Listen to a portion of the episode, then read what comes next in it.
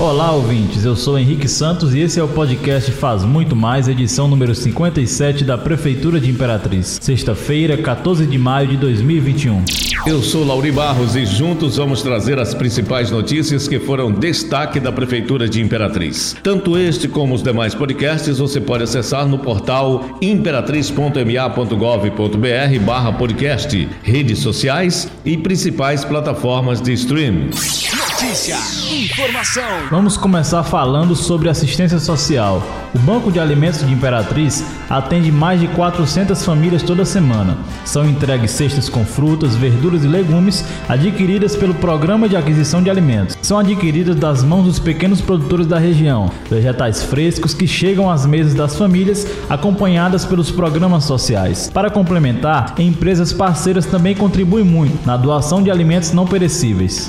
A secretária das sedes, Janaína Ramos, analisa que muitas pessoas, infelizmente, estão em situação de vulnerabilidade social e insegurança alimentar. Já a coordenadora do banco, Zumira Pontes, explica que atualmente o atendimento às famílias é realizado em dois dias. A terça-feira é destinada ao público geral e a quinta-feira às pessoas com prioridade como idosos. Ouça o que ela diz.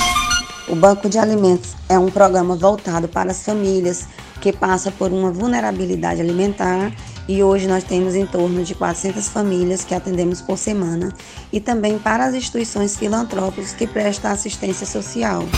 Isso mesmo. Além disso, os atendimentos seguem todos os protocolos de segurança contra a Covid-19, como ponto de higienização das mãos, uso obrigatório de máscara e distanciamento mínimo de um metro. Também são distribuídas senhas com o intuito de organizar e contabilizar as famílias atendidas. As famílias que precisam e desejam ser assistidas pelo banco de alimento devem procurar o CRAS mais próximo de sua residência, a fim de pegar um encaminhamento emitido pela assistente social. Com o encaminhamento em mãos, identidade, CPF, comprovante de endereço e uma foto 3x4, dirija-se até o banco de alimentos para que a sua carteira seja emitida. E para quem deseja doar alimentos, basta ir até o programa, que fica localizado na Rua Albano, número 400 295, esquina com a Avenida Babassulândia, bairro Entroncamento. O horário de funcionamento ao público é das 8 da manhã às 14 horas, de segunda a sexta-feira. Planejamento Urbano. Técnicos da Secretaria Municipal de Planejamento Urbano deram início esta semana nas ações que visam disciplinar as atividades de vendedores ambulantes que atuam em espaços públicos da região central da cidade. Gente, os trabalhos cumprem o que determina o Código de Postura do município e também atendem às denúncias e reclamações de populares. Inicialmente, a equipe esteve no complexo gastronômico da culinária popular, o Panelódromo, e nas praças de Fátima e Brasil. Alessandro Pereira, secretário da CEPLU, disse que a gestão está atuando para atender esse público, mas sem descumprir o que estabelecem as leis e normas, dentre as quais a sensibilidade. É, começamos um trabalho de conscientização, um trabalho de realocação desses vendedores. Sabemos a necessidade que eles estão passando por conta da pandemia, muita gente desempregada mas nós temos que fazer valer o código de postura, é a lei 850 de 97, que proíbe embaçar ou impedir por, qual, por qualquer meio livre trânsito de pedestre ou veículos nas ruas, praças, passeios, estrada e caminhos públicos. Então a gente está fazendo um trabalho de organização na cidade, para que a gente possa também estar tá cumprindo a lei federal 10.098 de 2000, que é conhecida como a Lei de Acessibilidade. Então, cremos que essa ação vai estar dando uma visibilidade melhor para a cidade, nas praças, até o nosso shopping popular ser entregue. Logo, logo o prefeito vai estar entregando esse shopping popular para a cidade, para que esses comerciantes possam estar ali fazendo as suas vendas no local adequado. Segundo dados do setor de postura da Secretaria de Planejamento Urbano, atualmente existem mais de 830 ambulantes cadastrados no sistema de informação da CEPLU. A sede da pasta está situada no complexo administrativo Dr. Carlos Gomes de Amorim, na rua Rafael de Almeida Ribeiro, número 600, São Salvador.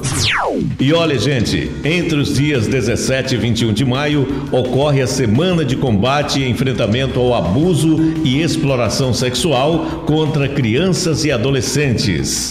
Com o objetivo de fortalecer a luta contra esse crime, a campanha é nacional e seu dia D é na próxima terça-feira, dia 18 de maio. A rede de enfrentamento inclui o Centro de Referência Especializado de Assistência Social, o CRES, e a Secretaria Municipal de Desenvolvimento Social, que prepara uma vasta programação.